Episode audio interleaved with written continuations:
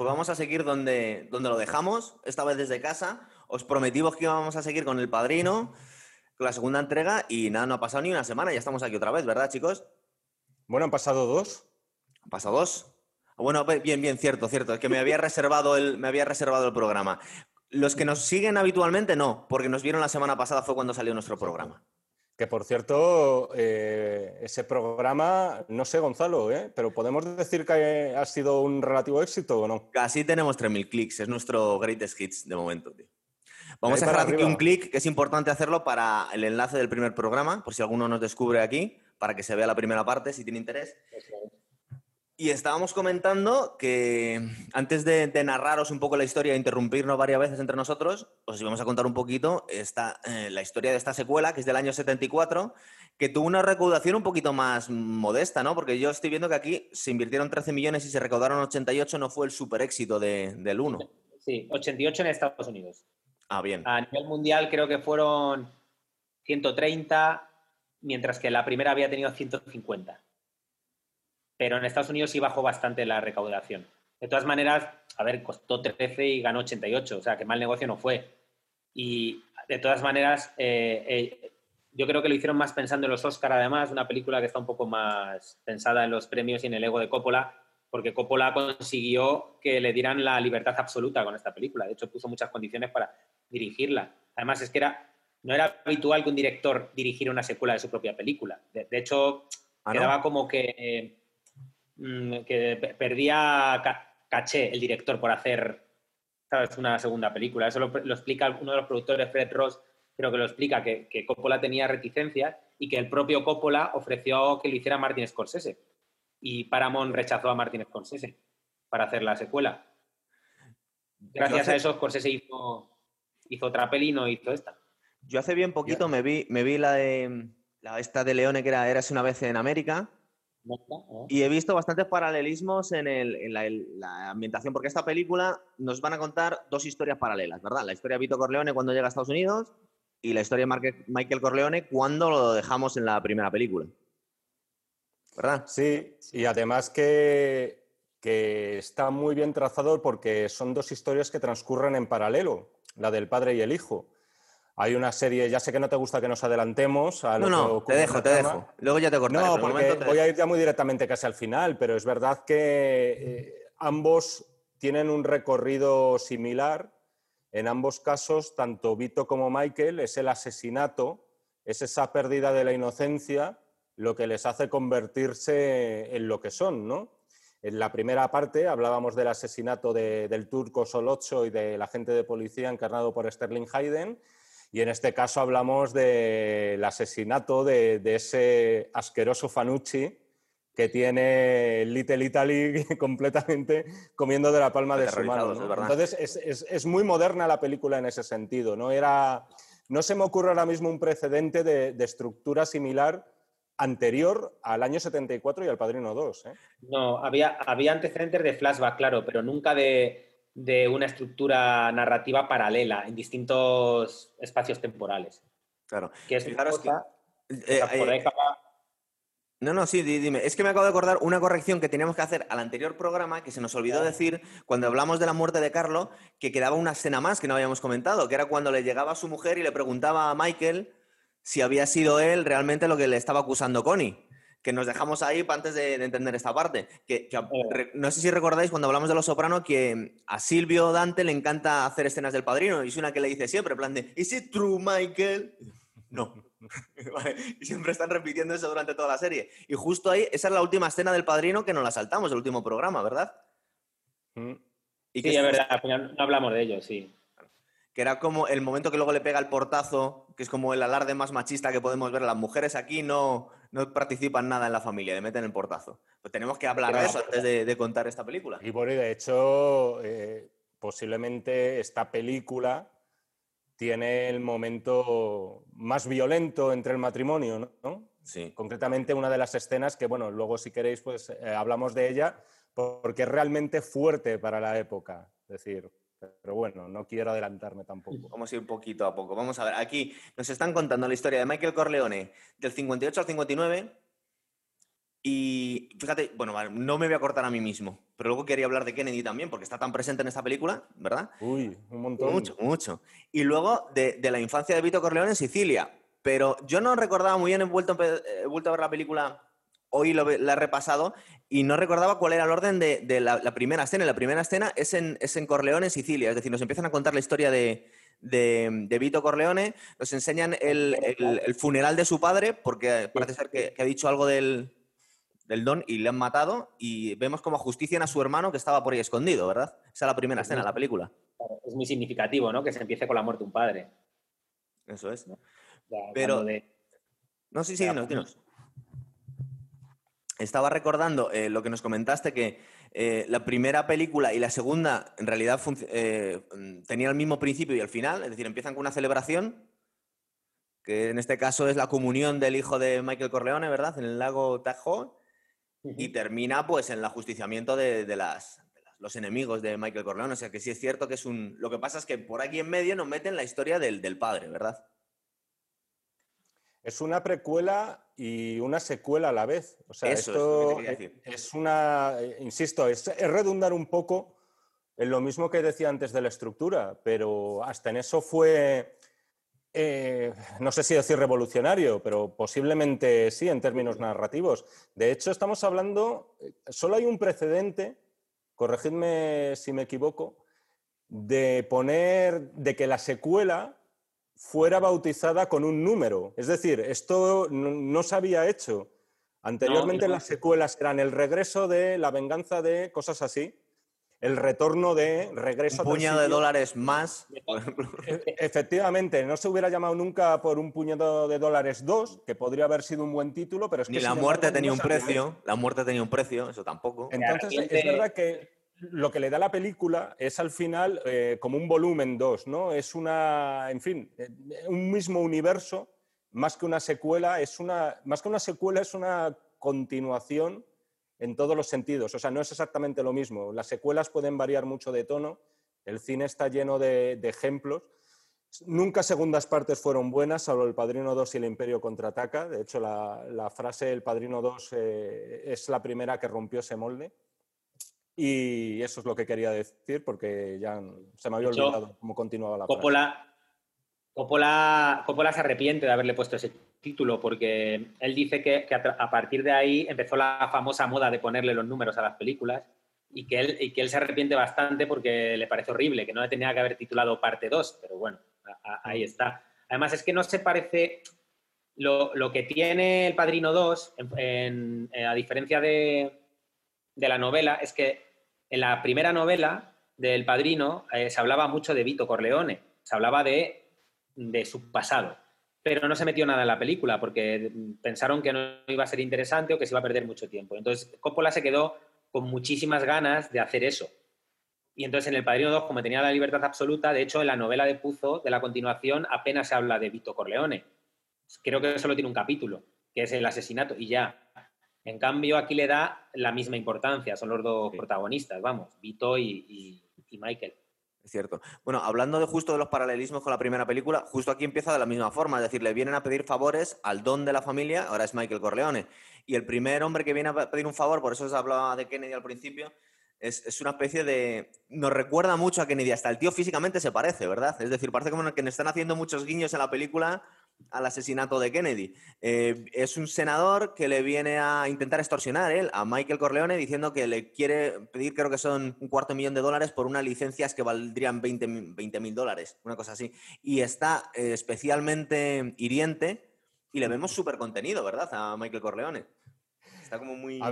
eso es... Bueno, la película ya es que comienza, comienza fuerte, ¿no? Por todo. Otra vez una nueva celebración y es verdad que ese encuentro primero de este senador, no me acuerdo ahora de qué estado, posiblemente no lo digan. De Nevada, porque están en Nevada, el lago Tahoe está en Nevada, claro, que sí, además el que Las Vegas. Está el problema de las licencias, porque es por las licencias de los casinos y los trapicheos y tal, ¿no?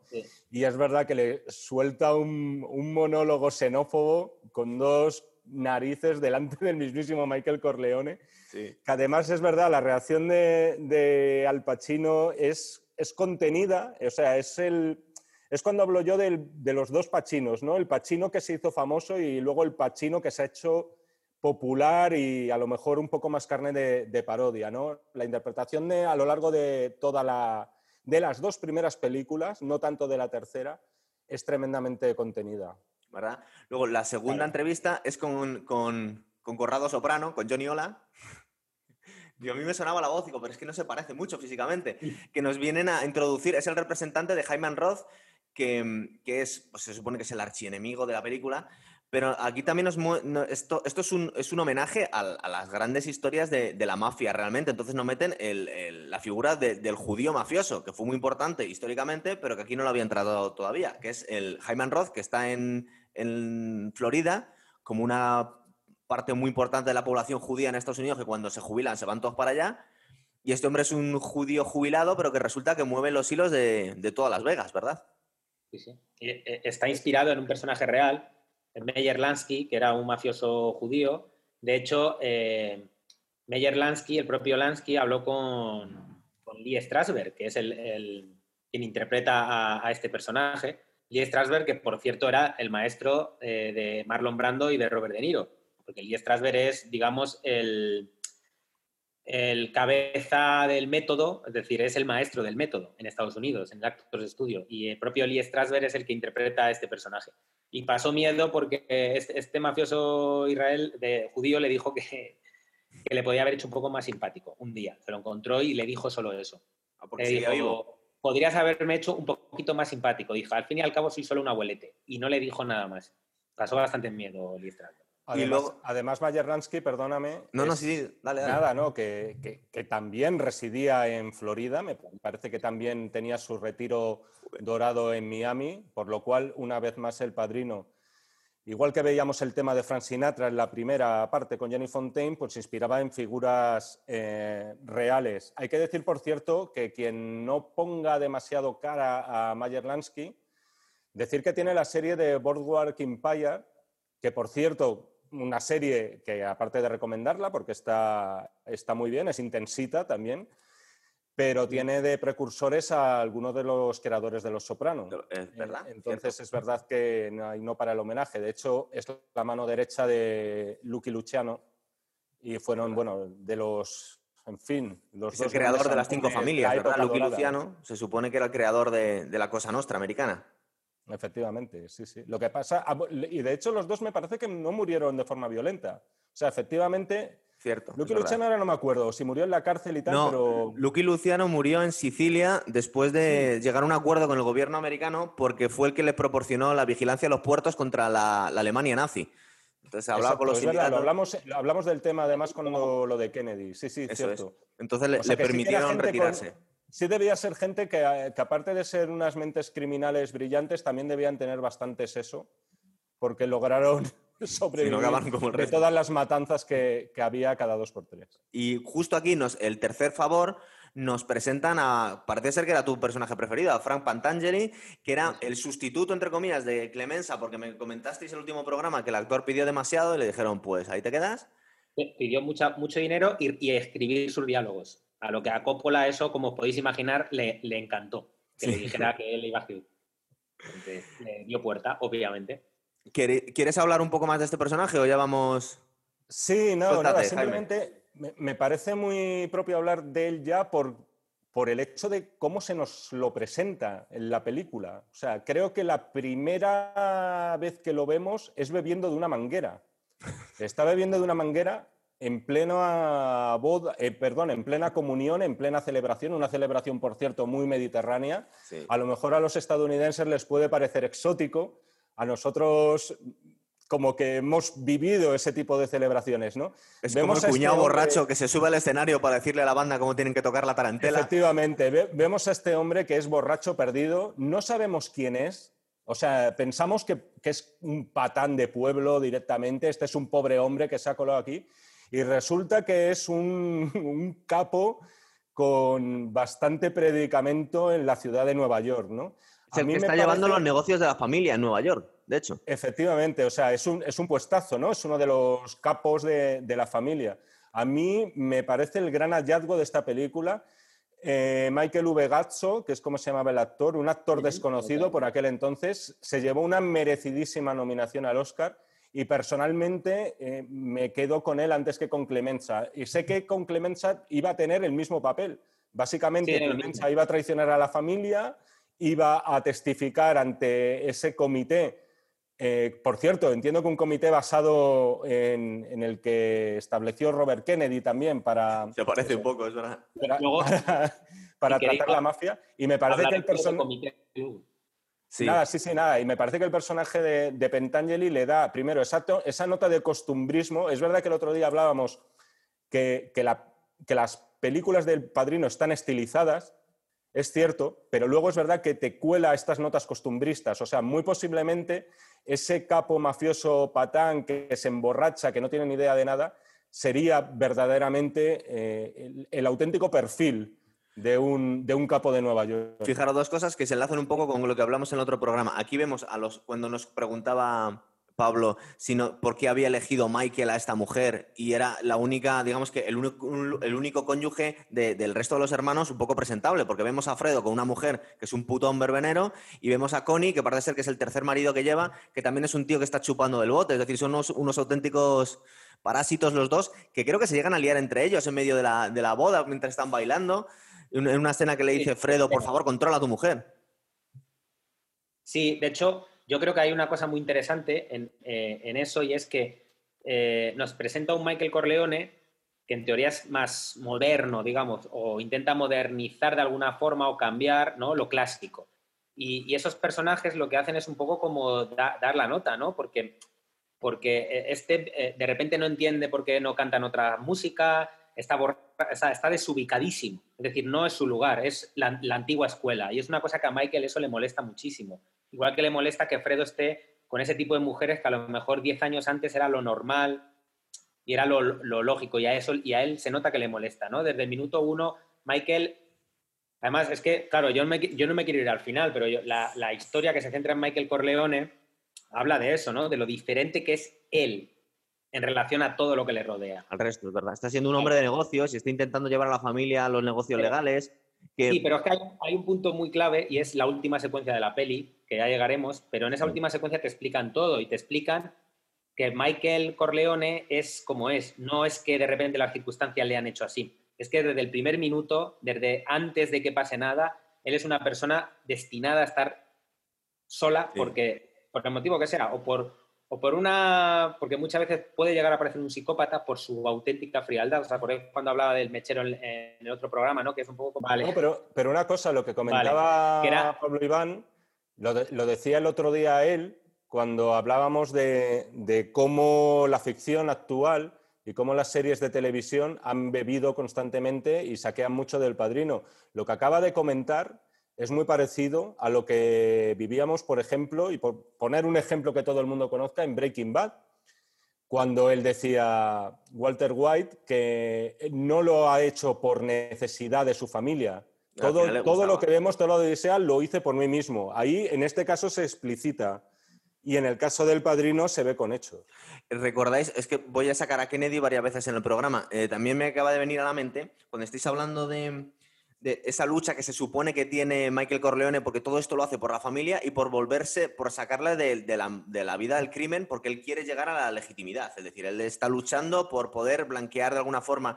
Pero es un poco lo que consiguió Joseph Kennedy, ¿verdad? Es decir, empezó como un mafioso, pero luego su familia llegó a ser, pues, la, entre comillas, la, realeza de Estados Unidos. Y de alguna forma, cuando vemos la primera parte del, padrino, eh, a Michael Corleone, al hijo, le tenía el futuro que tenía pensado Vito Corleone para él era dedicarle a la política, ¿verdad? O sea, que tiene bastantes parecidos, o los estoy viendo yo ya. Muchos, muchos. Lo que pasa es que yo siempre pienso, y analizando la peli, yo creo que, lo que le pasa a Michael Corleone desde el primer momento es que él, es que al final la película, al final de la historia, el bueno es Vito Corleone, porque al final Vito Corleone es una persona con más eh, mano izquierda que su hijo, una persona con, unos sentimientos un poco más, más familiares, es más, al final es, más noble. una persona más noble y más razonable. En cambio, Michael yo creo que quiere, huir, quiere huir de ser lo mismo que su padre porque sabe que él no va a ser igual. Claro. Michael Corleone se da cuenta en su transcurso de que él, él es mucho más peligroso que su padre y por tanto él en ese lugar va a acabar con todo, que al final que es lo que pasa, ¿no? Es como una tragedia griega, hunde a la familia, hace desaparecer prácticamente a la familia. Entonces, él desde el primer minuto está intentando huir de tomar ese tipo de decisiones porque sabe que él le va a pasar esto, se va a quedar solo. Es verdad. Aquí vemos justo cuando eh, intenta matar a su familia. Tiene un tiroteo, bueno, se supone que le intenta matar a él. En esa secuencia del asesinato le, le salva la vida Diane Keaton al Pacino, ¿eh? Con la frase de las cortinas, ¿no? Con la frase de las cortinas, efectivamente. Cierto, es verdad. Es, toda la capacidad de maniobra que tiene una mujer en la, familia. Sí, porque además el hecho, el hecho de que estén abiertas o cerradas las cortinas es... O sea, entiendo que esta gente, claro, para ellos es como su privacidad y tal, y por eso se fijan, pero me parece un detalle. Yo no me daría cuenta, vamos. No, pero es, es muy común porque, porque eh, se ha visto muchas veces, claro, para, poder acertar un blanco necesitas verlo. Entonces, mm, claro, cierra las cortinas para, no sé, sueles hacer, ¿no? Cuando te acuestas o lo que sea, o probablemente porque ya están acostumbrados a que saben que tienen que cerrar las cortinas. Entonces, mm. a ella le sorprende y entonces él cae enseguida. Sí, sí, además es una cosa como muy de los mafiosos desde los años 30, que es que volvemos a lo mismo. Estamos es, él intenta pasar página y al principio todo es como que, el, que sigue estancado en la antigua mafia, ¿no? En lo antiguo, y él quiere dar un paso más adelante. ¿Cómo es? hoy, no, ese... hoy, no, no, tengo el Oscar para dártelo, pero Jaime, seguro que tú te lo sabes. La frase está de cuando Azora was out, cuando creía que estaba fuera, me vuelven a involucrar. Vuelven a involucrarme, pero esa, es, pero esa es de la tercera. Es de la ¿eh? tercera, cierto, es verdad. A ver, aquí vemos que ya volvemos a la historia de Vito Corleone, ya le vemos adulto, se ha casado, acaba de tener a Santino, a Sony, y está en el Nueva York del 17 y nos presentan a, a Don Fanucci, que controla, supongo que es Little Italy, le ponen a cargo de una organización que se llama La Mano Negra, que nos suena a otra cosa, porque el 17 La Mano Negra eran los que habían desencadenado la Primera Guerra Mundial, no, pero bueno. Y, nos cuentan ya un poco que es un, es un buen trabajador que pierde el puesto por, porque creo que es algo así como que le obliga a Don Fanucci a contratar a un sobrino suyo y le tienen que despedir. Y digamos que le fuerzan un poco a la vida del crimen, ¿verdad? Pero es un crimen de poca monta, roba alfombras y cosas así. Por cierto, no hemos hablado del tema de, Robert De Niro dando vida a Vito Corleone. Bien, pero, que pero vamos, sí, es que habría mucho que decir, pero simplemente que, es verdad que es una interpretación que, por cierto, Coppola, o sea, tenía en mente, para que os hagáis una idea, que a lo mejor Marlon Brando podía dar vida a, a Vito Corleone de joven. O sea, era algo que, barajó, pensaba, no sé muy bien en qué delirio, que, con cierta caracterización y tal podría, podría dar el pego de, no sé si veinteañero, como se nos presenta a Vito Corleón en El Padrino 2, a lo mejor de treintañero o cerca de 40. Sin embargo, lo que hizo De Niro aquí fue un ejercicio de mímesis con, Marlon Brando. O sea, una cosa también bastante inédita. Es cierto que no, había precuelas hasta entonces, ¿no? Pero hacer un ejercicio de mimesis y lograr una interpretación que sea tuya sin quedarse en una imitación barata es eh, realmente complicado. Y en este caso, un primer detalle, que es al hilo de lo que comentabas tú, Gonzalo, que ya nos desvela la, personalidad de Vito Corleone, es que el dueño de la tienda, totalmente arrepentido, pero con muy buena fe, acude a él para ofrecerle un montón de comidas y viandas y el propio Corleone lo rechaza, además con esos, con esos gestos tan italianos, no, no, tal, no sé qué. O sea, eh, tremendo, ¿no? son momentitos que, son escasos, parecen puestos porque sí, que sin embargo nos perfilan ya la, personalidad del futuro Don. Por cierto, he visto el vídeo que, me, has mandado esta, eh, ahora mismo te dejo. El vídeo que me has mandado esta semana que era el casting de Robert De Niro como Sony, la verdad es que canta mucho, queda muy feo. Es decir, menos mal que no le cogieron, porque a mí no me gustaba nada Robert De Niro como. Igual porque también me gustó la interpretación de James Caan, pero me parecía muy histriónica, no, no me gustaba nada. O sea, me, me parece muy, muy bien. de todas formas, sí, estoy, contigo. O sea, también es verdad que hablamos de películas que ya son intocables y figurarte a otro en cualquier otro papel es realmente complicado. Posiblemente si hubiéramos visto El Padrino directamente con Robert De Niro haciendo de Sony, seguiría siendo una obra maestra y nos hubiera parecido de chiste que James Caan hubiera hecho una prueba para ese papel. ¿no? Nunca se sabe. A mí personalmente creo que Caan está muy bien porque además tiene una, tiene una condición animal que De Niro no tiene. O sea, De Niro hace muy bien de violento. Curiosamente, en El Padrino 2 no lo es. No, es verdad, está muy contento. No lo es. Más bien, él está todo el rato diciendo, le voy a convencer por la lógica, voy a dialogar con él, le voy a... ¿Sabes? Es... Pero bueno. Es verdad. Perdona, Pablo, que te hemos cortado. Cuéntanos.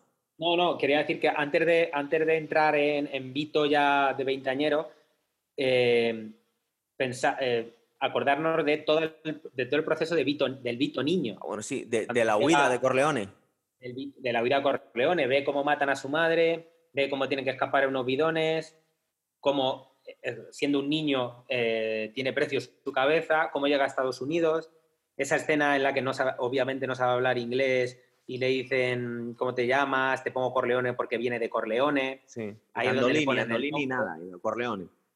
Eso. Y luego le dicen que está enfermo, que se tiene que quedar allá aislado. Entonces, el paralelismo es que Vito Corleone es un niño totalmente solo que acaba creando una gran familia. Mientras, no, nos parece un, niño muy débil y un poco, aparte, en el momento en el que la madre va a pedir por su vida, nos dice el niño es tonto y nos lo estamos creyendo, porque es un niño que no gesticula, no habla, se le ve muy delgadito y muy poquita cosa y nos sorprende luego que se convierte en, Robert De Niro, ¿verdad? Ahí, ahí, ahí, vamos, ¿no? Es como cómo Vito crece en una dirección y monta una familia y cómo alguien que crece teniéndolo todo la destroza, ¿no? Entonces, es, es esa línea totalmente Mm, argumental que crece en paralelo, porque Vito Corleone eh, se vuelve violento por necesidad y, que ni siquiera se le puede considerar violento. A ver, nunca se puede justificar un asesinato, pero viendo cómo actúa el personaje de Vito Corleone, es una cosa que se va encontrando. Es un poco como le pasa a su hijo cuando salva a su padre en el hospital, se lo encuentra, se encuentra la situación y sabe que lo puede hacer. A Vito le pasa un poco igual, ¿no? Es verdad. y entonces vemos la vida de este chico que no tiene nada, que realmente no tiene ningún tipo de ambición. Se encuentra con esa ambición. Porque no, vemos a alguien que envidie al don, porque no le envidia, no, le, no hay algo en él que diga, joder, me gustaría ser como él. Es verdad. Vamos a ver, para seguir un poquito el hilo, ahora volvemos a Michael Corleone, vemos cómo va a visitar a Jaime Roth a Florida, que vive en una casa súper humilde, con una especie de, no sé, su mujer o su cuidadora, pero vive en una casa, pues, de, es decir, que ya hemos escuchado esa historia muchas veces en la prensa de mafiosos que, se intentaban em, ocultar viviendo una vida muy humilde, es decir, no tenían una supermansión y vivían a todo trapo, sino que este hombre da la sensación de un jubilado que vive, está viendo la televisión en una casa normalita, ¿verdad? Sí. Bueno, también es un poco de ¿no? tradición judía eso. Sí, el, agarrado. bueno, no soy aquí. Sí, pero... No, quiere decir que por, por ponen cliché el padrino es todo clichés. decir que, total, total. Si se, si clichea a los italianos, también se tiene que poder clichear a los judíos en la película, por supuesto. Sí, pero es verdad, por ejemplo, que, a lo mejor era por problemas de presupuesto, puede ser, pero en la primera me llama la atención el pisito donde vive Sony. Sony Corleone. Es, ¿no? Es que es cutrillo, cuando está apuntando hay unos números en la, cuando apunta los números del teléfono en la cocina, en uno de los armarios y tal. Insisto, ¿eh? puede ser por problemas de presupuesto y no tanto por querer dar una imagen del gángster que quiere hacer saber que vive humildemente.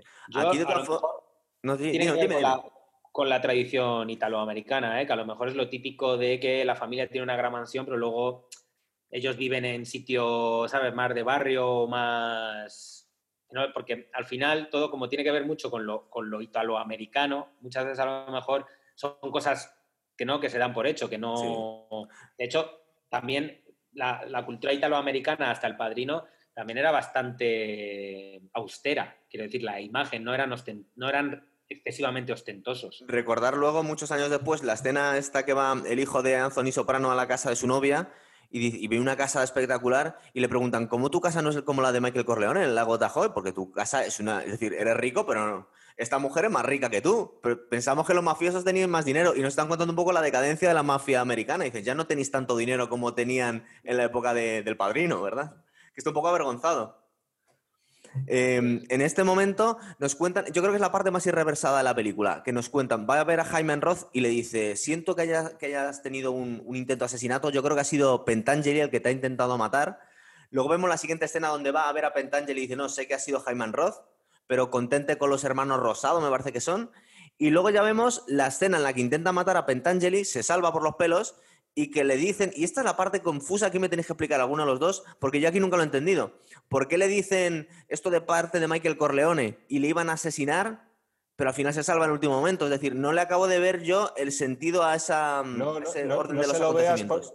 no se lo veas porque no lo tiene, es una improvisación de Dani Ayelo, que ah, es, el que da, es el que da vida a Dani Ayelo, que es un actor joder, que luego ha trabajado muchísimo con Spike Lee, hizo de Jack Ruby, por cierto, en una biografía que se llamaba Ruby, ya que estamos con el tema de Kennedy. Es un actor que, bueno, que ha trabajado bastante, ¿no? sobre todo en Nueva York, y que se sacó de la manga una frase que mola mucho, pero que argumentalmente no tiene ningún sentido. Pero no, nos condiciona toda la película, no me lo No, porque si tú tratas, además, ¿qué sentido tiene mentirle, mentirle a alguien que vas a matar? O sea, si fuera para confundirle, pero es decir, Michael Corleone te dice hola, no, te manda saludos que es lo que le suelta, argumentalmente no tiene ningún sentido. Mola mucho, o sea, queda muy bien y a nosotros nos descoloca y no está mal. Pero, es, verdad que, no. Pero es que descoloca a Pantangeli porque luego está a punto de, testificar contra Corleone porque cree que le ha intentado matar, pero no tenía ningún sentido. Entonces, mm, ¿tú lo entiendes, Pablo? Yo, yo, he yo he leído o he escuchado tres, tres, cuatro teorías. Una es que se lo dice porque como el plan es que parezca que es eh, Michael Corleone el que él manda a matarle, eh, quiere que, que, si hay algún sicario que hay ahí que está un poco contratado no, no por parte de él, sino son como contrataciones externas, ¿no? Que todo el mundo piense que eso es un plan de Michael Corleone, para que no haya cabos sueltos. Eso lo dicen por un lado. Por otro lado dicen que es para que realmente el, tío muera pensando que le ha traicionado a Michael Corleone, como un doble castigo, ¿vale? Contra este tío, ¿no? Como diciendo, te ha matado tu amigo y que te mueras sabiendo que te ha matado tu amigo.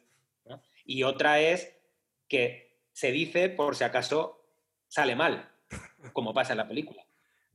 Es curioso, ¿verdad? Porque luego nos condiciona toda la historia. De hecho, una parte importante del arco argumental es eh, Frank Pentangeli pensando que su don le ha intentado matar a él cuando me estáis comentando que salió de una improvisación o que no estaba muy claro de dónde salió ese giro. una de las cosas que he leído es que fue directamente una... Eh, la frase no estaba en el guion y la, y la improvisó Dani Ayelo, por lo menos no estaba como tal. Pero es cierto que, que bueno, sí, es una, es una trampita, ¿no? Porque las explicaciones que ha dado Pablo yo las no las conocía, pero las había pensado. Por ejemplo, que fuera eso, como una especie ya de, tortura total, ¿no? Te matamos y eh, que puede ser, ¿no? Dentro de esta gente, al final estamos hablando de, personas que cortan cabezas de caballos y, cosas peores. Pero... Yo siempre me he imaginado que eso era porque eh, si el plan es hacer creer algo, pues tú contratas a un montón de gente haciéndoles creer que te ha contratado Michael Corleone. Entonces, si en algún ah, momento dado... Eso está bien, eso está chulo, sí. Hay algún hay alguna fuga de información que que en todo momento parezca siempre que ha sido Michael Corleone, ¿no? Para que, para que se le crezcan más enemigos al propio Michael Corleone, ¿no? Y no pueda decir no he sido yo. Pero si realmente hubiese sido esa idea de Coppola, lo habría explicado un poco mejor, porque es muy buena idea y está muy bien explicado, pero la película nos deja todos a cuadros. Es decir, todos lo hemos visto y decimos, no entendemos qué está pasando aquí. Bueno, yo, bueno, yo creo que a lo mejor él sí pensaba que. Sí, que, lo íbamos a entender. Vaya, pero de todas maneras también piensa que está haciendo una peli de tres horas y que en un momento dado él lo que, lo que pretende es confusión en un momento dado para no saber nunca dónde está el topo, ¿no? Y entonces todo ese tipo de elementos a lo mejor él piensa, bueno, tú déjalo porque luego es una cosa que probablemente a lo mejor pasa desapercibida y no es claro. Vale, porque luego, luego os voy a preguntar por Fredo, además. Pero aquí vemos como Tom Hagen, que es el encargado de la familia, tiene que visitar un burdel porque le dicen que han pillado al senador, este que se parece, a mí se me parece a Kennedy, el tío. Eh, y aparte le ponen como un gilipollas. Por lo eh, vicioso, dices, o... No, físicamente, sí me parece. me, parece un poco, ¿no? ¿No se te parece un poco a...? ¿No te parece un, irlandés con la raya aquí a un lado? Sí, sí, es yo creo que además eso sí que fue buscado. Fue buscado, ¿verdad? Y le pillan con una menor que el tío no se acuerda de lo que ha pasado, pero que se la ha cargado. Entonces está, su carrera ha sido destruida, pero justo curiosamente han llamado a, la mafia que tiene amenazada y, y, no se le ocurre en el momento a pensar, coño, igual me la han jugado estos tíos y lo han matado ellos. Pero bueno, parece ser que en ese momento, con, lo, con, lo, con el aplomo que tenía en la anterior reunión, aquí le vemos destrozado, cagado de miedo y cómo se echan los brazos de la, de la familia Corleone, ¿verdad? Ahí me gusta la, la, miradita que le echa el personaje de Tom Hagen a Al Neri. Sí. El, eh, bueno, podríamos decir que el matón de cabecera de, de, Michael Corleone, luego le volveremos a nombrar cuando hablemos de, de Fredo, pero me, mola mucho esa miradita que le echa Tom Hagen como de, oye, lárgate de aquí que te, van a pillar, ¿no? Que este señor va a sospechar que nos lo hemos cargado nosotros. No valoramos lo suficiente esto, ¿eh? O sea, pensar que, alguien como Tom Hagen, que le vemos joder, parece una de todos nos parece como el más civilizado, ¿no? O sea, si tuviera que confiar en alguien, que puede ser de los peores, ¿no? Al ser abogado, precisamente. Ha ordenado un asesinato terrible de una pobre chica, de la cual se aprovechan además porque no tiene ningún tipo de, lazos ni familiares ni sociales. O sea, eh, lo que pasa, no te paras mucho a pensarlo, pero... Que han matado a la chica esa que a, la menor de edad simplemente para mierdar al, al senador. Exacto, sí, sí. Bueno, aquí vemos esta parte que es la favorita de los conspiranoicos que piensan que la mafia tuvo algo que ver con el asesinato de Kennedy, porque vemos el viaje de Michael Corleone a, a La Habana, ¿verdad? Justo en el momento en el que está la revolución casi triunfando y vemos cómo están negociando con Batista, cómo nos cuentan la historia que estaba la mafia metiendo sus manos en, La Habana, que suponemos que ya llevaba unos años antes. Sale una escena muy curiosa en la que Batista, muy orgulloso, enseña un teléfono bañado en oro, que creo que está ahora mismo en el Museo de la Revolución, allí en, Cuba. Y digamos que nos cuentan un poco, bastante claramente, la, vinculación de la mafia con, con Fulgencio Batista, ¿verdad? Además que, por cierto, ese teléfono de oro eh, no da el pego, ¿eh? O sea, te quiero decir, un teléfono de oro macizo lo levantan como si fuera, no sé, como si fuera este móvil. O sea, es se lo van pasando entre ellos. ¿Os habéis fijado? Sí, no, no pasa nada, ¿eh? O sea, no arruina la película. La película es de mis favoritas. Me la habré visto posiblemente más cerca de 20 que de 10 veces. Pero es verdad que eso eh, vamos, me llama la atención. Y luego, no, una cosa, una escena que es que no es muy sutil, pero que es muy ilustrativa, es que directamente se están repartiendo el pastel. Celebran el cumpleaños de Jaime Roth, tienen un pastel de, Cuba en el que lo parten en trocitos. luego, hay, una escena un poco, unos a otros. un poco excesiva que parece ser que justo antes ha visto eh, Michael Corleone como un, cubano suicida se, se, se inmola por la revolución y le pregunta a Jaime Rozo, oye, he visto esto, yo creo que estos tíos pueden ganar, los revolucionarios, porque son unos fanáticos, ¿verdad? Mm, sí, además esto es fundamental. Fundamental además en la idea que tiene Michael Corleone, ¿no? De, ganar o no ganar. Él sabe que, eh, el que el que menos le tiembla el pulso y menos miedo tiene de perder es el que siempre va a ganar. Y él tiene como una pequeña revelación ahí, ¿no? Él se da cuenta de que la única manera de vencer es esa. Es como aquí hay que aniquilar todo y sacrificar, sobre todo sacrificar, que es una cosa que luego a partir de, de ese momento él lo va a hacer. Aquí se nos empieza a revelar un poco la historia. no, sí, Lo que decía Jaime del pastel es que es tal cual, porque al mismo tiempo reparte el pastel lo está contando. Esta parte se la va a quedar no sé quién, esta parte se la va a quedar, o sea, que es que ya ni en metáfora, ¿sabes? Es directamente... No, y además es muy sutil, no es... La hacen como con el teléfono. Enséñale la tarta a todo el mundo. Que primero la vean y luego la cortan. Aquí empieza a desvelarse un poquito la historia. Llega Fredo a La Habana con un dinero que le había pedido Michael que trajera, porque al final solo sirve para irse a, Las Vegas o, a transportar dinero. Porque ya vimos en la primera como ni siquiera como pistolero servía, era un poco tonto, no controla ni a su mujer, su mujer se intenta liar con, la, con, la, con el marido de su hermano, bueno, es un desastre auténtico Fredo. Pero aquí y a mí me parece un poco que, os voy a preguntar también por esto, em, empieza a sospechar Michael porque le ve muy familiar con Johnny Ola y sospecha que es la persona desde dentro de la familia que ha sido el que ha organizado su, intento de asesinato, ¿no? Esto viene de antes, es muy interesante porque esto viene de antes y es muy importante la peli. Hay una secuencia que yo sospecho que la debieron introducir a posteriori al ver un poco el montaje o cómo iba, que no sé si os acordáis que es un momento que Fredo recibe una llamada en la cama. Y a mí me, suena que es una cosa de decir, vamos a meter esto porque a lo mejor no queda muy claro que Fredo es sospechoso. Porque se ve claramente que cuando Fredo llega a La Habana, Michael duda de él desde el minuto uno. Porque no, no se ve que hay desconfianza en Michael en él. Entonces, para nosotros no sabemos por qué, claro. Claro, pero no, pero entonces esa llamada sí te hace entender que Fredo le ha traicionado de alguna forma. Sí. Yo creo que es una cosa ¿eh? probablemente fusión a posteriori. De hecho, si vuelvo al mechero, ya parece que estoy súper obsesionado con el mechero. Pero cuando Fredo llega. Sí, sí, dino, dino. Claro, cuando Fredo llega con el dinero, eh, está como nervioso, no sé por qué ha tenido que venir y tal, y entonces Michael le dice, cálmate, siéntate. y le enciende un cigarro con el mechero, Michael. Y a mí me suena, Michael tiene casi claro que Fredo es traidor y vuelve a poner a prueba si él tiene la sangre fría para poder matar a su hermano, si a él no le va a temblar el pulso. Pero claro, pero, el, espectador hasta ese momento no tendría por qué sospechar de Fredo, ¿verdad? porque, hemos visto la llamada de teléfono en la que llaman a Fredo y le preguntan y le dicen, oye, ¿cuándo? Y él dice, no quiero volver a deciros nada. Por eso digo que creo que es una secuencia que yo sospecho que se hizo a posteriori para precisamente eso, que el espectador en un momento dado entendiera la, ese momento de Michael tan, que sospeche tanto de su hermano. Como veis, eh, es que os tenemos que eh, contar la historia porque tiene muchos giros y si lo contamos muy por encima no os enteráis de nada. Entonces, aquí vemos como, como Michael Corleone le pregunta directamente a Jaime Roth por qué ha intentado matar a Pentangeli y Pentangeli no dice ni que sí ni que no, pero dice, bueno, es que alguien mató a Mogrin y yo no intenté vengarme. ¿Os acordáis? Mm. Que de alguna gran, momento, gran momento de Jaime Roth que efectivamente hace referencia al personaje de Mogrin, que como ya hablamos, pues era un trasunto de, de Baxi Siegel, ¿no? el, fundador de, Las Vegas.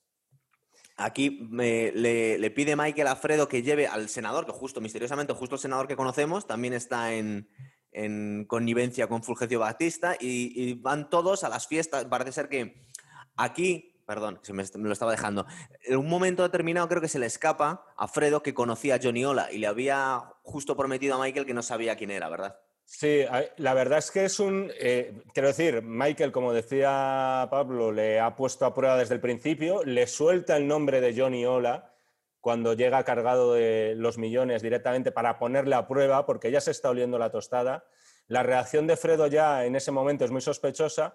Y luego Fredo, que es verdad que su ocupación, y en eso no le gana a nadie, como él mismo reconoce, es hacérselo pasar bien a la gente, pues llevarle, por pasárselo bien, entiéndase de qué personas estamos hablando, pues es una especie de, de, espectáculos de dominación erótica, etcétera. Un fallo tontísimo que Fredo de repente, delante de todos, suelte que este local me lo presentó Johnny Ola la primera vez que vino. También es verdad que dices, joder, qué forma tan tonta de caer, puede ser un fallo del guion, pero que al final casa muy bien con la personalidad, de Fredo, que, es, muy, es muy bocazas y es una persona pues, que no, no tiene la sangre fría para poder ocultar que que ha, conspirado directamente contra su familia. Que, por cierto, eh, al hilo de la escena de la cama, no lo voy a repetir otra vez porque Pablo lo, ha comentado muy bien y además es que tiene, no me había parado a pensar en ello, pero tiene razón, es totalmente innecesaria. La clave aquí también está en saber hasta qué punto Fredo, para mí es importante, ¿eh? a lo mejor para Sí, eso es lo que iba a preguntaros yo al final, pero bueno, lo, preguntamos aquí ya. Estaba enterado. Qué Fredo fue causante de, de ese atentado directo. Él sabía que de verdad iban a matar a su hermano. Yo es lo que siempre me, pregunto. Bueno, pero si queréis lo dejamos al momento en que lo confronta Michael Corleone, que queda un ratito, cuando se lo pregunta a él directamente. Ah, no era ya, no era ya. No, todavía no. No, ahora, ahora vamos a ver, ahora, ahora pasa lo siguiente. Eh, creo que están en la, noche vieja celebrándolo con Batista, y justo empiezan a entrar las tropas eh, revolucionarias en, La Habana. Entonces se tienen que fugar todos, cada uno por un lado y por otro. Mm, eh, Michael Corleone había utilizado ya a su, a su guardaespaldas para matar a Johnny Ola e intentar matar a, Jaime Roth, lo que pasa es que Jaime Roth está en el hospital. Y en ese momento es cuando coge a Fredo, cuando están todos huyendo, intentando salvar el culo cada uno por un lado, y le dice, Fredo, fuiste tú, me has roto el corazón, ¿verdad? Un poco antes, un poco antes de la fiesta. Más o menos, por ahí. Sí, hay, claro, yo, yo creo que hay un punto en el código de Pacino, de Michael Corleone, que él controla un poco todo y él sabe que, que Fredo es el que se habrá ido de la boca. Pero necesita esto es como en, un los pelis de juicio. Es decir, sé que eres culpable, pero necesito pruebas. Entonces él sabe que en un momento dado su hermano, que es un bocaza, se va a ir de la boca y lo va a decir. Entonces está en, ese espectáculo donde le lleva a Fredo a todos y es donde dice, no, me trajo aquí. Y es donde Michael dice, vale, ya me puedo ir porque ya confirmo lo que ya sabía, pero necesito que lo diga, ¿no? Entonces, por eso luego en la fiesta me da ese beso, sé que has sido tú, y de primeras intenta perdonarle, o parece que le perdona, pero yo, desde el minuto uno, Michael, esa mirada, sabe que va a matar a su hermano. O sea, lo tiene, tiene clarísimo que va a matar al traidor. Y además lo, debe sospechar Fredo, porque en ese momento que están todos aterrorizados y le dice, vente conmigo, que vamos a salir en mi avión, él no quiere irse. De hecho, sale corriendo a, lo desconocido. La reacción que tiene Al Pacino, bueno, vamos a llamarles por los personajes, porque si no mezclamos nombres de personajes y además no los conocemos todos. La reacción que tiene Michael Corleone en el club ese donde están viendo un espectáculo que no parece muy recomendable, efectivamente, por las descripciones, la reacción que tiene Michael Corleone es, es muy especial, es decir, es, eh, de repente se lleva la mano a los ojos, tal, se empieza,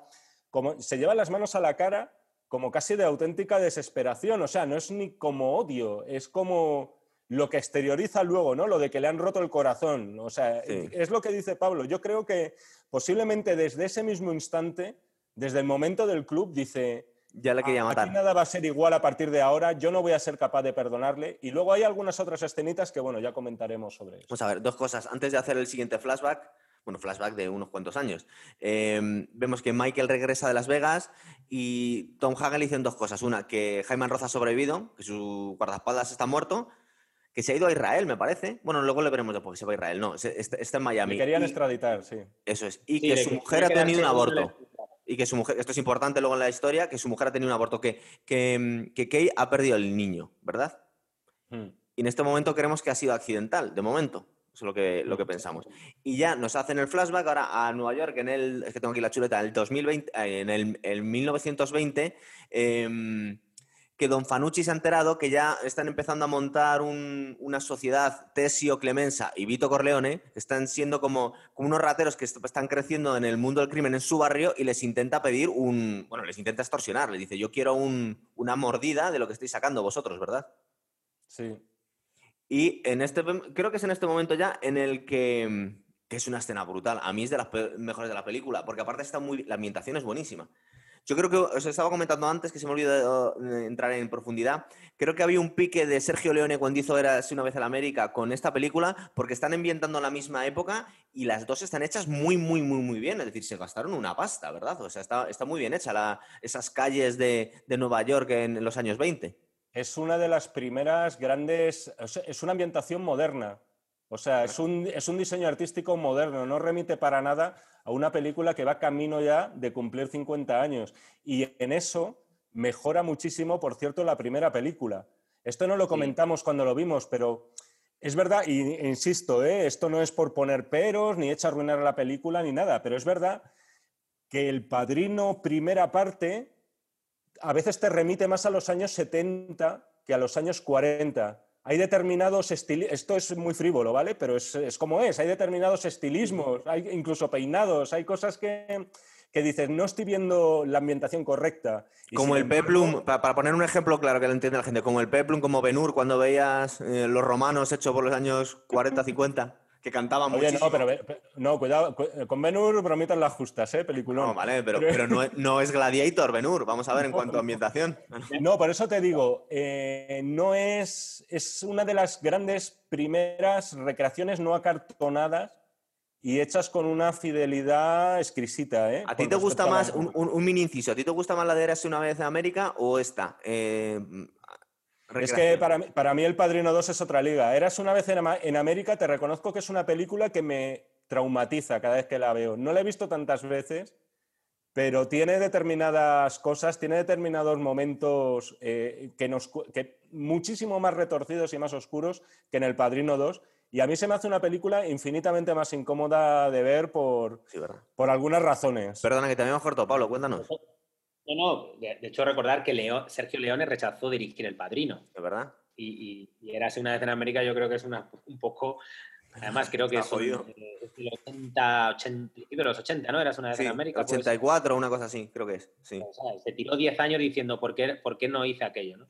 Y, y, lo que dice Jaime tiene mucha razón. De hecho, fíjate que, que se repitieron escenas porque al principio los pantalones de los que aparecían en los flashbacks de los 20 llevaban cremalleras. Y cuando se lo dijeron a Coppola, los estilistas dijo, pues lo repetimos. Vamos a repetir porque no quiero, es decir, Coppola lo tenía muy integrado. Además, acordaros que El Padrino se iba a rodar en los años 70, se iba a ambientar en los años 70. Como la novela tuvo mucho éxito, inesperado, él pudo pedir dinero suficiente para poder rodarla en la época en los 40, 50. Y entonces, fíjate, el padrino da un poco más allá y dice, pues me voy todavía más atrás. Y además construyeron Little Italy tal cual, de una manera muy, muy fiel. De hecho, él, incluso Ellis Island, cuando llega a Vito Niño, es un mercado de Trieste que está totalmente ambientado y yo he estado en Ellis Island y es exactamente igual. Qué fuerte. O sea, está curradísima la, bueno, la, Pero ¿qué me decís del asesinato de Don Fanucci? Eh, está súper bien pensado, ¿verdad? Porque estaba preguntándole, ¿cómo vas a matar a este hombre? Y, toda la logística es, está, es cojonuda, ¿verdad? Que cómo va por, las azoteas del edificio buscándole, cómo se deshace del arma después, la, escena de cómo le mata y cómo se le incendia la, toalla en la que el, el, detallito, el detallito de que se le incendie la toalla es, una genialidad. O sea, no, sé en esos momentos a quién se le ocurre que determinados detalles pueden luego, pues son imborrables en la memoria. Es decir, de ese asesinato casi te acuerdas más de lo de la toalla que lo de los disparos, que por cierto, un puntito me recuerda al tiroteo final de Taxi Driver con, determinados, con determinadas heridas y disparos a, a, Fanucci. Por la escalera, igual también. sí, tiene, tiene un, un, deje, un deje que a mí me recuerda. Ignoro si Scorsese lo tenía en mente, ¿eh? pero. Yo, fíjate que a mí me recuerda mucho toda la secuencia en general, digamos, todo el proceso, mucho a Sam Peckinpah. Eh, esa manera, toda esa persecución, él por el tejado, el otro abajo, es muy, muy Peckinpah. Y luego, además, es, muy interesante la, eh, eh, la, comparación que hace Coppola en ese sentido con, con eh, Fanucci y con, la, y con la procesión. Porque realmente estamos viendo una procesión religiosa en, lo que en la que la gente da billetes a una virgen y la adoran. Y Fanucci parece esa virgen entre la gente, porque todo el mundo le da dinero porque le pagan, es como otro tipo de religión, ¿no? Es como hay un dios y luego hay otro dios en la tierra, ¿no? Y cómo eh, De Niro va a acabar con, ¿no? con, con ese, digamos, dios, además que, va, que ese blanco que lleva el, personaje, ¿no? Que, es verdad, que, va de blanco, es así, parece Sonny Crow que tengo corrupción en Miami, canta mucho ahí, es verdad. Eh, a ver, os cuento un poquito el, porque aquí, aquí hay un salto muy cortito. Em, volvemos a, los años 60. Em, Michael Corleone está todavía en su casa del Lago Tajo y le, le, llega la citación, entre comillas, del, Senado de Estados Unidos que le van a investigar y, parece ser, supongo que ellos mismos han enchufado ahí al senador que tienen ahora comprado, que es, que es el que le va a echar un cable a la familia. Y otra vez nos vuelven a hacer un flashback y nos llevan a, la historia de Vito Corleone en la que ya se ha hecho con el barrio. Es decir, ahora él es, eh, ha sustituido a Don Fanucci y la gente le pide, le pide ayuda. De hecho, es muy graciosa la escena en la que entran en su... En su no, que, que le pide que le baje la renta a una señora y que se pueda quedar con el perrito y el, y el, y el digamos que el, terrateniente, el, el, usurero, de alguna forma, se niega, le trata fatal y cuando se entera quién ha sido, ¿verdad? Le va, es muy buena esa escena, le va casi de rodillas a pedir por su vida. Pero fíjate que no pierde los nervios en ningún momento Vito Corleone. Es decir, le sigue, el tío le trata como si fuera escoria y le dice simplemente, usted, pero, o sea, sabe lo que tiene que decir y sabe cómo ser persuasivo Usted pregunte en el barrio por mí, usted pregunte por mí y verá qué referencias tiene, tal. Todo muy, todo en plan de muy tranquilo, muy tranquilo. Es verdad. es un cambio con el anterior, ¿no? Con Fanucci, él, él se encarga más de cuidar a la gente que no el otro que les encargaba de explotarles, ¿no? Entonces él se preocupa por. Entonces ahí yo creo que Coppola está diciendo, hasta esta época los mafiosos dons eran una especie de mm, dictadores, ¿no? Esclavistas y yo ahora me convierto en alguien que genera una gran familia y que con favores la gente me va a querer, ¿no? Que es un poco ese mafioso moderno en aquella época que es el que tiene a la gente de su lado, que todavía lo seguimos viendo con los narcotraficantes. Yo creo que ya lo hemos hablado, ¿no? Como no, recuerdas esta escena, de, esa escena de, Tony Soprano que va por Nueva Jersey y le va parando la gente, le dice, no sé quién tiene la música muy alta. Está, vamos, está fusilada de aquí, ¿verdad? Sí, sí. Eso es incluso tenía, creo que tenía un, edificio con un negocio de pollos y Tony lo quería conservar porque era el rollo que tenía. Yo creo que le debía recordar al padrino y se sentía como tal, porque ya dijimos en el otro programa que es que el padrino ha sido el espejo en el que se han mirado los mafiosos después, que es curioso, eh, que fue antes el, el huevo o la gallina. Eso es. ¿Verdad? Bueno, es verdad que Los Sopranos de ficción, pero nos hace mucha gracia como en la ficción de Los Sopranos están imitando en la vida a los, a, lo que ve el padrino. Luego vemos aquí... Pero que, Pero que esa es la realidad, ¿eh? Según dicen, a partir de ese momento de los 70, los mafiosos se, comportaban así por el padrino y les gustaba, porque les parecía que era eso, ¿no? Que le querían ser eso. Entonces, es que ya no solo influyó en la ficción audiovisual y la narrativa cinematográfica general, sino que además influyó en la propia mafia de verdad. Como la ficción. Es el, tema de lo de si el arte imita la vida o la vida el arte, porque luego cada película ha tenido su reflejo. Yo me acuerdo que en la novela de. Bueno, en la novela no, en el libro de Saviano, de. Eh, Gomorra era, ¿verdad? Era el título. sí. Gomorra. luego estaba su burra, me parece. A mí me encanta la serie esa, sí, es muy buena. Sí, no, en el libro me acuerdo que comentaba que hubo un mafioso eh, italiano, en este caso de la Camorra Napolitana, que es donde se centra Saviano sus indicaciones, que encargó construir una mansión igualita, habitación por habitación, estancia por estancia, a la de Tony Montana, eh, perdón, sí, Tony Montana, a la de Tony Montana en Scarface. O sea que, mm, en fin, los modelos, como vemos, son muy variados. Del mismo modo que también luego han imitado mucho los mafiosos a la forma de hablar de los gángsters de Scorsese, ¿no? Puede ser que éticamente se hayan fijado en el padrino, pero estéticamente, en los dejes, en la forma de expresarse, eh, han estado uno de los nuestros, sin ir más lejos, en, como espejo. ¿no? Bueno, aquí pasando cosas importantes. Nos enseñan ya la comisión del Senado en la que Michael, que con un aplomo tremendo, va a tener que contestar a las acusaciones de Frank Pentangeli, que es un, que es un testigo protegido del FBI.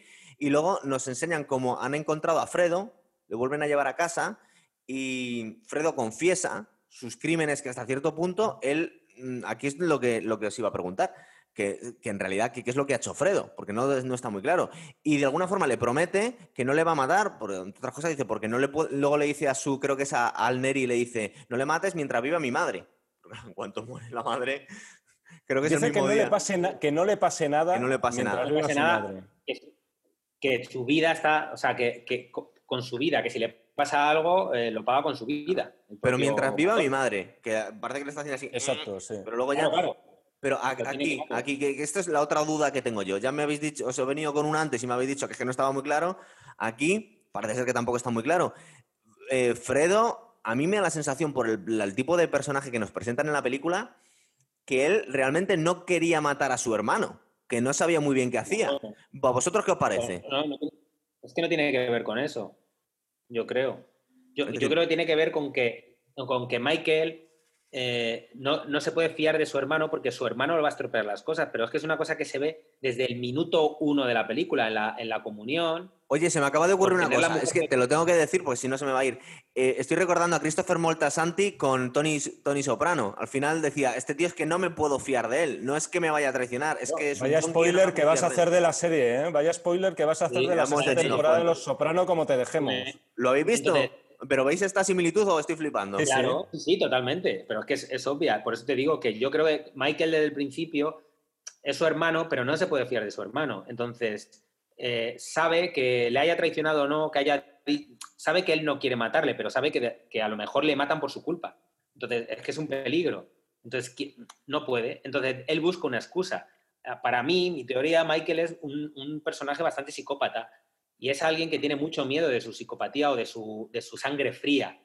De, de hecho, yo creo que él mismo tiene miedo de ello. Entonces, quiere huir de tener que tomar ese tipo de decisiones. Por eso cuando él sabe que su hermano le ha mentido descaradamente con la trampa que le pone en Cuba, él se desespera, pero sabe que lo tiene. Entonces, pero entonces nunca sabemos lo que realmente, en qué ha consistido la, la, traición de Fredo. Exactamente. igual, le ha mentido. Es que con mentirle ya es traición. Es que le ha dicho, ¿tú conoces a este tío? No.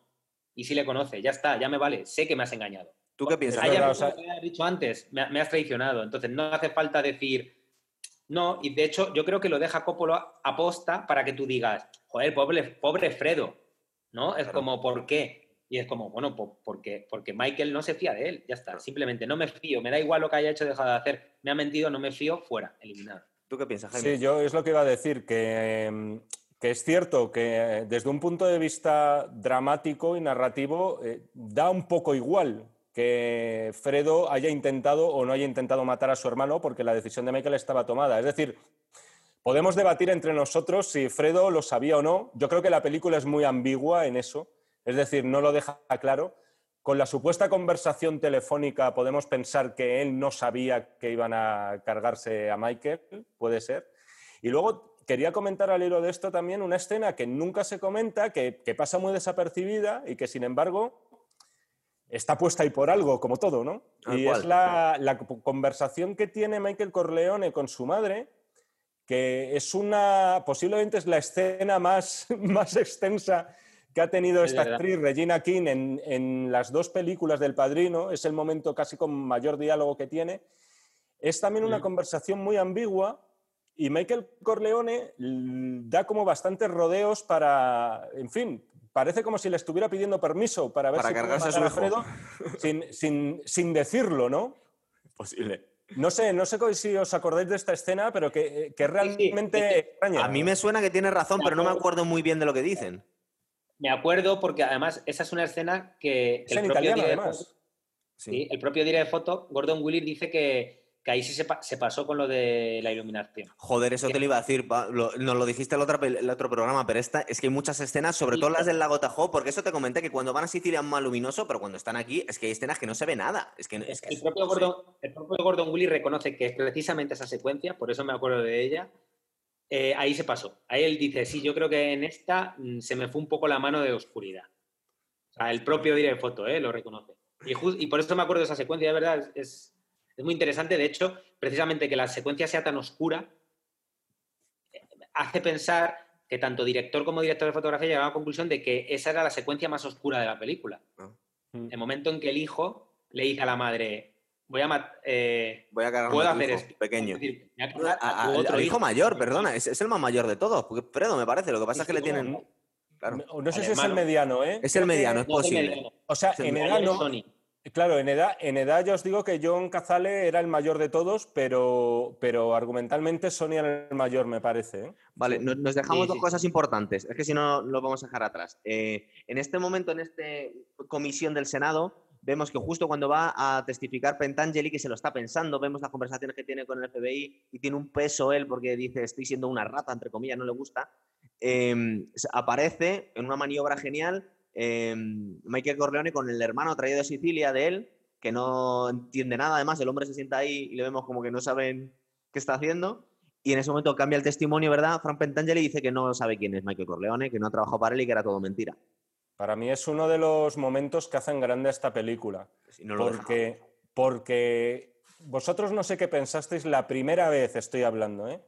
La primera vez que vimos la película, o por lo menos ese era mi caso, era, qué cabrones, lo que hacen aquí es traerle a su hermano porque dice, como te vayas de la lengua, lo vamos a matar o vamos a matar a tu familia. Y al parecer, eh, luego y además leyendo sobre las intenciones de esa escena, era algo que nada más lejos de la realidad. Le querían avergonzar, lo que querían era avergonzarle. Lo que ya sabemos cómo se las gastan en la Cosa Nostra, o por lo menos lo que ellos consideran que es el principal deshonor posible, que es el chivatazo, el irse de la lengua, el que ya no solamente tu cabeza va a tener precio, sino que estás muerto ya, de alguna forma u otra ya estás muerto, ya no, ya no perteneces al clan. Y entonces ese sentimiento de honor, eh, no, a mí por lo menos no es a vosotros. Yo la primera vez la vi también jovencito, la película, no un niño, a lo mejor con 18 o 19 años, lo que pensé es que era una extorsión y, era, y es algo completamente diferente que se va más allá de, nuestro, de nuestra comprensión como ciudadanos no mafiosos. ¿no? Sí, pero a mí siempre me da la sensación que, que, en realidad, la, la, pero todas las veces que la he visto, que Michael Corleone no, no pretendía hacerle ningún daño al hombre ese, que simplemente le, le, le utiliza como para avergonzarle y también supongo que bajo la premisa de que no sabe que este hombre eh, no entiende italiano, Frank Pentangeli no sabe lo que le han contado a su hermano. Entonces, lo que en un primer momento nos puede parecer como que le están amenazando con cargarse a su hermano, luego es un poco más profundo lo que dices tú. En realidad le quieren avergonzar, porque a un siciliano que vea a, su hermano delatándole al gobierno es horrible, claro. el honor de la familia, claro, mucho más. de hecho, al final, viendo, viendo cómo termina el personaje, se entiende mejor. Es decir, la muerte es una cuestión de honor. No es el problema. Luego nos dejamos otra cosa importante, que es en este momento, cuando vuelven al lago Tahoe, le, le confiesa a Kay que el, niño que había perdido en realidad lo había abortado, porque mm, de alguna forma quiere romper todos los lazos con Michael y, dice, y ella entiende que, es algo que no va a poder perdonar él y que eso va a ser como la ruptura total entre ellos, ¿verdad? O sea, porque ella no puede más. Eso lo dejamos ahí, ¿no queréis? y además es muy importante. ¿Eh? ¿Perdona? No, es muy importante porque te habla de cómo es la mamá de, mujer de Vito y cómo es el mundo moderno, ¿no? Es decir, al final mm, es, una pareja totalmente distinta. Abortar es algo impensable, obviamente, dentro de una familia italoamericana, eh, de la mafia. Entonces es todo como una gran ofensa. Lo que pasa que yo sigo pensando y sigo manteniendo la misma teoría y es que a Coppola le, le molesta muchísimo ese personaje quiere quitárselo de encima todo el rato. No le gusta el personaje de, de Diane Keaton. Es un personaje al que no le da, no le intenta dar nunca profundidad, ni le intenta dar nada. O sea, es para él, yo lo veo en la peli y digo, es que creo que es un estorbo, creo que es lo que más mm, le, estorba al propio Coppola en, su narrativa. Se centraría solo en un Michael Corleone centrado en su tal y, le, y intentaría quitar ¿no? E, esa parte, pero Ah, bueno, ah, ahora, viene, ahora viene otra de mis escenas preferidas. Eh, ahora nos vuelven a hacer otro flashback al 25 y vemos como la visita de Vito Corleone a Sicilia, que vuelve con su familia, se reúne con, con don Tomasino, que parece ser que era un amigo suyo, no sabemos si de la infancia o le, ha conocido ahí, y van a ver mm, al hombre que había matado a su, a su padre, ¿verdad? La escena esa de la venganza, que, que es cojonuda, vemos al mismo actor envejecido y cómo le intentan que, vemos una cosa muy protocolaria, como le van a pedir sus, sus, respetos porque van a exportar aceite de oliva. El hombre está diciendo a mí, ¿qué coño me cuentas? Que vienes aquí a... Pues vale, pues exporta aceite de oliva. en realidad lo que querían era cuchillarle. Y esa escena es muy buena, ¿verdad? Además, una muerte sin ningún tipo de, de gloria. O sea, al final eh, es cierto, el tipo fue un asesino, mató a toda su familia, pero no deja de ser un pobre viejo que no puede ni levantarse de la silla que no totalmente sordo y les tiene que pedir que se acerquen para hablar. Es decir, es una, estoy contigo, o sea, es uno de los grandes momentos porque de algún modo te refleja la, bueno, la, naturaleza del gángster, es decir, y lo que, sobre todo lo que es la venganza. el concepto de venganza da igual, es decir, te va a perseguir hasta el resto de tus días, da igual que estés en una silla de ruedas o que estés en tu plenitud.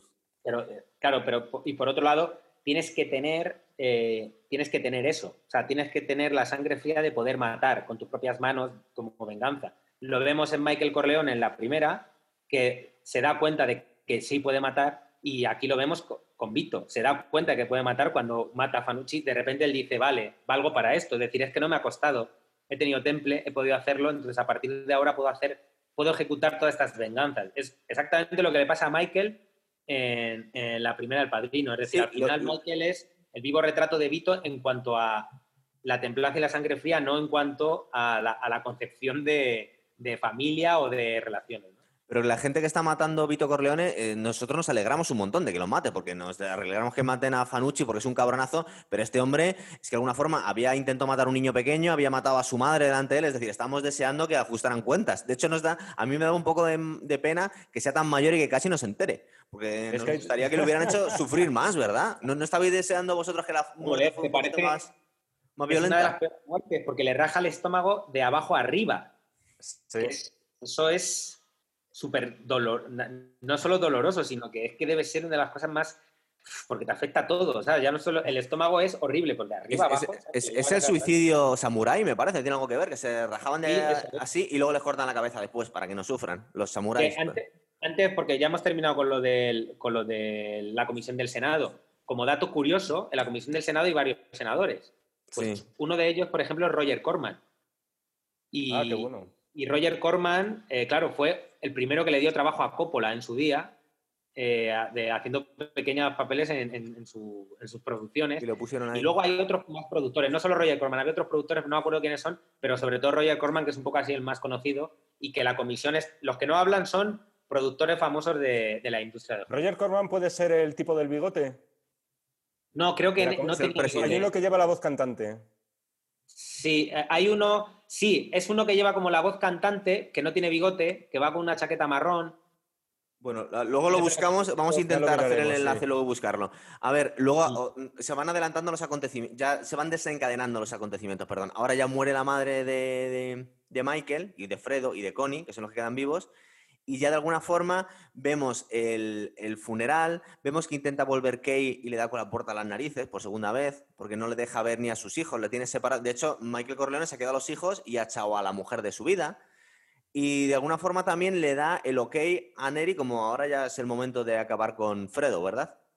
Esas grandes ambigüedades, ¿no? A mí también otro de los momentos que, siempre llevo conmigo es la miradita de Al Pacino al Neri. O sea, ese, es ese momento que, que hace clic, ¿no? O sea, que dices, aquí se, ya está. O sea, es el pulgar hacia abajo de los emperadores romanos, ¿no?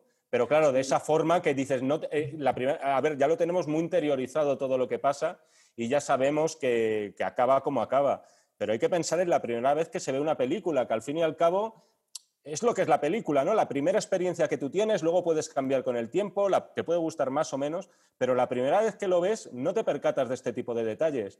O sea, no, yo la primera vez no me sabía todo esto. Ha sido después de ver muchas veces, porque al final el, el Padrino 2 y en general los padrinos son de aquellas películas en las que siempre vas a sacar detallitos. Tú, Gonzalo, te habrás dado cuenta de que de ahora cuando la hayas vuelto a ver, no sé si la habías visto, si la tenías muy reciente o no, pero que ves, sí, ¿no?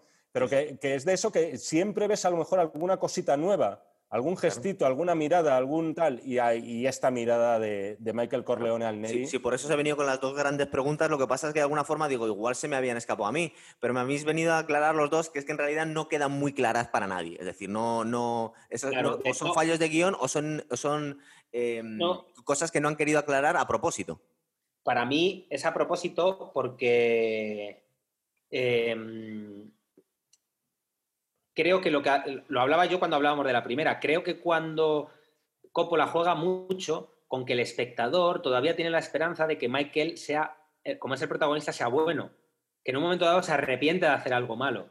Igual que en la primera hay dos momentos en los que dicen, mira, no lo va a hacer, mm, se va a arrepentir. Y al final lo hace. En esta pasa lo mismo con Fredo.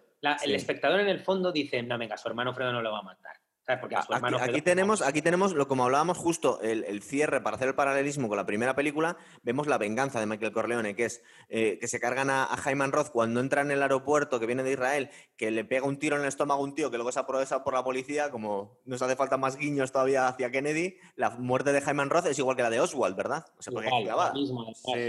es clavada, sí. Además te diría que es, le acomete igual, ¿no? Es decir, entrando con la pistola por todo. Si hacen falta más guiños de relacionar la mafia con Kennedy ahí lo tienes. el nombre también, ¿no? No le grita el nombre también. Sí, sí, creo que le grita, le falta decir. Sí, es cierto. Oswald, cabrón, pues le dice Jaiman, cabrón. Eh, luego vemos la, la, muerte de Pentangeli, que te encantaba a ti porque de alguna forma es, es, muy buena la escena que tiene Tom Hagen con Pentangeli, en la que le, le, sugiere que para salvar el honor se suicide como los antiguos romanos, ¿verdad? Es un diálogo maravilloso. A mí me parece, es, no sé, ¿eh? Podemos elegir nuestros momentos favoritos de los padrinos y sin duda este yo lo pongo un top 3. Me encanta la conversación que tienen entre ellos, con qué calma se están hablando, con qué cariño, pero le está diciendo, mira, la solución a, todo esto que, habéis montado entre unos y otros no puede ser otra que tu muerte, ¿no? Y sobre todo cómo lo interioriza Pentangeli, ¿no? En ese momento en el que le dice, no, claro, pero es que estos senadores si accedían a ese suicidio, a su familia no le, no le iba a faltar de nada. Y por cierto, el momento concreto es eh, muy calcado a, esta, a este eh, cuadro de la muerte de Marat, ¿no? Del suicidio de Marat en la, bañera, ¿no? Es muy, muy pictórico cómo está reflejado. Y luego la, última, parte, la última parte de la venganza es la ejecución de Fredo en el lago, ¿verdad? En la barca, cuando estaba pescando, que justo le dan el cambiazo porque iba a ir con el hijo, iba a ir con su sobrino, y dicen, no, su sobrino se tiene que ir, pero te lo cambiamos por el guardaespaldas y bueno, pues también es un, es un momento también importante la película, ¿verdad? El asesinato de Fredo. Sí, y sobre todo porque es, es el, el retrato final de la soledad de Michael, que, que, es como, bueno, ya está, ya, ya acabado, se ha muerto su madre, se ha muerto su padre, su, el otro hermano, su mujer la ha echado de, ¿sabes? Es decir, al final es ya decidir que él se ha roto toda la familia. De hecho, por eso es tan importante esa escena final con el flashback de la familia unida todavía todos vivos. Es verdad, justo iba a ir ahora. Y, te iba, y os iba a preguntar esto, porque a mí me da la sensación, esta escena se grabó cuando se hizo el Padrino 1 y lo guardaron para el Padrino 2, lo tenían de escenas cortadas. No, no, no, ¿Volvieron a llamar a todos los actores y lo volvieron a hacer? Sí, Sí, de hecho. en realidad el único, el único era James Caan de los que había que reunir. Sí, es cierto, porque, porque Marlon Brando nos, da la sensación que está, pero en ningún momento sale en, plano, ¿verdad? lo interesante de la secuencia es que te da la sensación de que está, pero no está. De hecho, Marlon Brando iba a ir, le esperaron, iban a rodar con Marlon Brando, no, no fue, dijo ya, no me apetece, no quiero, me portaron muy mal Paramount conmigo, no me dan dinero, y entonces Coppola tuvo que reescribir la secuencia ese día y tuvieron que volverla a rodar al día siguiente, sin, Marlon Brando, solo con James Caan. Y para mí es eh, la secuencia fundamental y clave de toda la película después de tres horas, porque es la que te justifica que Michael Corleone no ha fracasado, porque la sensación que tienes como espectador es que Michael Corleone ha fracasado. Tenía una familia, tenía hermanos como su padre Vito, y en cambio él no ha sabido llevarlo, porque se ha quedado solo. Porque esa escena no la hemos contado, esa escena en la que se le escapa a Michael Corleone que se ha, que se ha apuntado a, la, Marina, me parece, o al ejército, y que va a ir, pues, después del ataque de Pearl Harbor, va, a luchar por su país. Y le dicen sus hermanos, sobre todo Sony, dice, ¿pero qué haces? Si a ti qué te importa el país, tú te debes a la familia. No, dice, ¿para qué te hemos pagado la universidad? Que tú ibas a ser nuestra gran promesa. Y, básicamente, bueno, luego es verdad que tenemos unas imágenes en las que vemos como Víctor Corleone coge a su familia y se vuelve a América. Y luego, para terminar, vemos a Michael Corleone solo en, el complejo del lago Tahoe, que justo va a ser donde empieza la tercera, ¿verdad? Que lo dejamos para otro día. Yo creo que eh, sí, la intención era esa secuencia que se rodó última, que es verdad que la primera vez que lo ves no te lo explican, pero sí que notas al Pacino más más viejo ¿no? Le notas como con más canas, con más arrugas de lo habitual. Y es que, según he leído, no sé si será cierto, supongo que sí, se había rodado una secuencia, un flash forward en este caso, ambientado como unos 10 años después de los hechos que vemos en El Padrino 2, lo que vendría a ser como 10 años antes del Padrino, 3. Es decir, hablaríamos como de principios de los 70 y era una escena en la que Al Pacino tiene una conversación con su hijo Anthony, que luego vemos en la tercera, que es cantante de ópera, quiere, quiere ser estrella, ¿no? Quiere ser artista, como decía la canción. Se parece, se parece al hijo de Richie April, que es bailarín, y dijo, mi hijo, que ha salido bailarín, que es casi peor que cualquier cosa. Tengo los sopranos todo el tiempo aquí, pero es que veo los paralelismos tan claros en todo. Sí, son tremendos. Y en este caso, bueno, la secuencia al final, pues eh, creo que ni siquiera se llegó a rodar, ¿eh? Mira, me acabas de acordar que lo tengo que buscar, a ver si hay alguna secuencia de estas que a veces encuentras en YouTube de que no se incluyeron en el metraje final. Sí, bueno, pues, pues chicos, he fusilado toda la película, os he contado todo el argumento y yo creo que no nos hemos dejado nada. ¿Queréis hablar de alguna curiosidad que nos hemos dejado en el tintero? No, más que curiosidad es eso. Yo quiero romper una lanza a favor de, Michael Corleone, porque creo que, que lo que Coppola intenta transmitir es que es más una personalidad que otra cosa, ¿no? Porque creo que el personaje de Michael Corleone desde siempre quiere huir de su familia porque no, o sea, tiene miedo de lo que puede llegar a ser. Entonces, él siempre quiere romper con su familia. Él no, siempre ha querido estar solo. Esa secuencia que hablamos del flashback, se van todos y él se queda solo. Es decir, está en casa con su familia y la familia se va y él se queda solo en la mesa.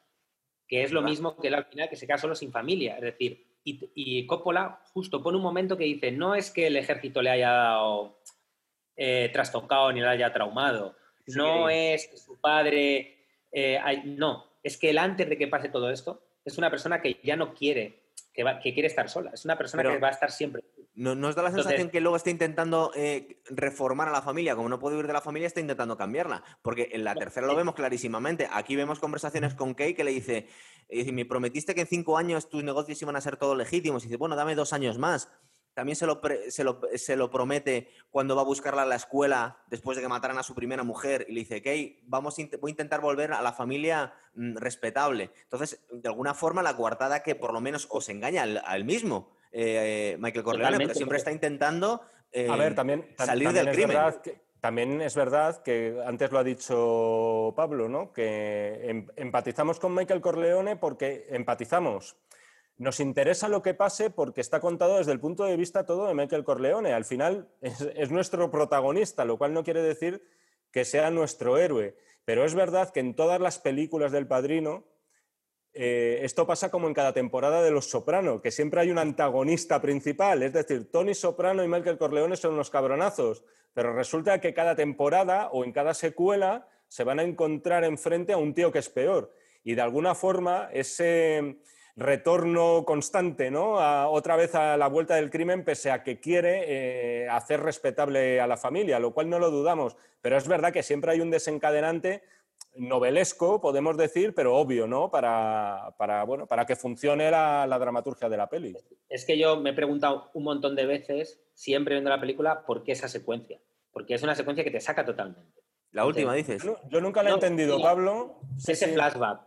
Y de repente yo la analizo, la analizo y digo, es que no ofrece ningún tipo de información, ninguno, porque no te aporta una información relevante. La única información que te da es, Michael Corleone es un tío que va a estar siempre solo. Es que es lo único que te da. Y me da la sensación que Coppola tenía la necesidad de justificar que Michael Corleone no fracasa. Es decir, que lo que le pasa a Michael Corleone en El Padrino 1 y El Padrino 2 no es por las circunstancias, ni es porque haya el ejército, es porque él, antes de todo eso, ya, ¿sabes?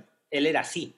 No hay una opción. Entonces yo creo que Coppola eh, quería al personaje de Michael Corleone desde ese lugar, porque si no esa secuencia no tiene absolutamente eh, ningún interés. Bueno, estoy recordando que, también, también nos recuerdan a Fredo, que era un poco, que era el único que se pone a favor de, Michael, porque el resto de los, de los hermanos están diciendo, tú eres tonto, ¿cómo se te ocurre hacer esto? Le vas a destrozar el cumpleaños a, papá.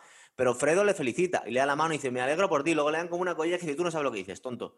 Pero que nos lo pone como alguien un poco bobo pero de alguna forma entrañable y siempre había querido a, Michael, ¿verdad? Es una secuencia que sería, es una secuencia que sería totalmente intrascendente si lo hubieran colocado en el Padrino 1, en el Padrino o, antes de lo que vemos. Pero colocada justo al final es lo que dice Pablo. Yo siempre esa escena la he despreciado un poco pero porque dices, eh, ¿a qué viene esto? ¿no? Es decir, ya me has contado todo, hemos llegado al clímax, esto ha sido perístico, la matanza final, mata a su hermano, Shakespeare, todo lo que tú quieras. Pero es verdad que colocada casi como, como un epílogo, a la historia cobra un nuevo significado. Y es verdad que la conversación que tienen es para analizar, porque no están hablando en este caso de ideales, podría haber sido uno de los temas. Oye, estaba siendo mi mejor speech. Ya, pues, de los ideales. Tienes a alguien ahí saboteándote. No, decía eso, que, se podía haber, se podía haber sido una conversación centrada en los ideales, ¿no? Yo creo que hay que defender a Estados Unidos de la amenaza nazi y tal. Un violín. va, al contrario, al contrario de lo que está, al contrario de lo que está ocurriendo, Michael lo que dice es que no quiere el futuro que su familia ha pensado para él. Es decir, lo que decíamos antes, y creo que lo has mencionado tú, Gonzalo, lo de senador Corleone, juez Corleone, ¿no? Lo que le desea. O incluso, o incluso siempre dicen como ah, presidente. O, incluso ¿Cómo? Kennedy. Nada, nada, al final, al final es lo que. La conclusión es esa, ¿no? Que es un personaje que tenía muy claro su destino muchísimo antes incluso de que se cargara al turco Solocho y al jefe de policía. Oye, ¿y, nos da la sensación que tiene muchísima importancia todo el asunto del asesinato de Kennedy, que está todo el tiempo en la película, pero no, lo nombran. Igual cuando hablamos del irlandés, sí hacían ciertos guiños y hacían ciertas cosas, pero aquí está tan relacionada con toda la historia del asesinato de Kennedy, pero en ningún momento nos lo dicen directamente. Pero es que está por todas partes, ¿verdad? Prácticamente en cada escena podemos encontrar una, una, vía con algo. Y esto que te estoy comentando también, mm, no recordaba yo esto. En plan, mm, Michael Corleone estaba preparado por la familia mafiosa que estaba intentando volverse respetable para llegar a incluso presidente de los Estados Unidos, ¿verdad? Mm. ¿No? Además que, bueno, lo comentamos en el primer programa, ¿no? Pero... Eh, hoy, nada, ¿Estáis bloqueados? Pero eso, eso es, esos son los servicios secretos americanos que no quieren que lo digas. No quieren que digas. ¿Quién mató a Kennedy? Soy el nuevo, soy el nuevo Snowden, amigos. No, nada, lo que decía es que, ¿qué es eso, ¿no? Lo comentamos en el primer programa, de decir, no, lo difícil. No, no, está clarísimo que, te están metiendo mano y la CIA, tío. Lo difícil es que es como presidente de los Estados Unidos. Si tengo tres rayitas de wifi. Es un boicot. Eso, que, es una conspiración, tío.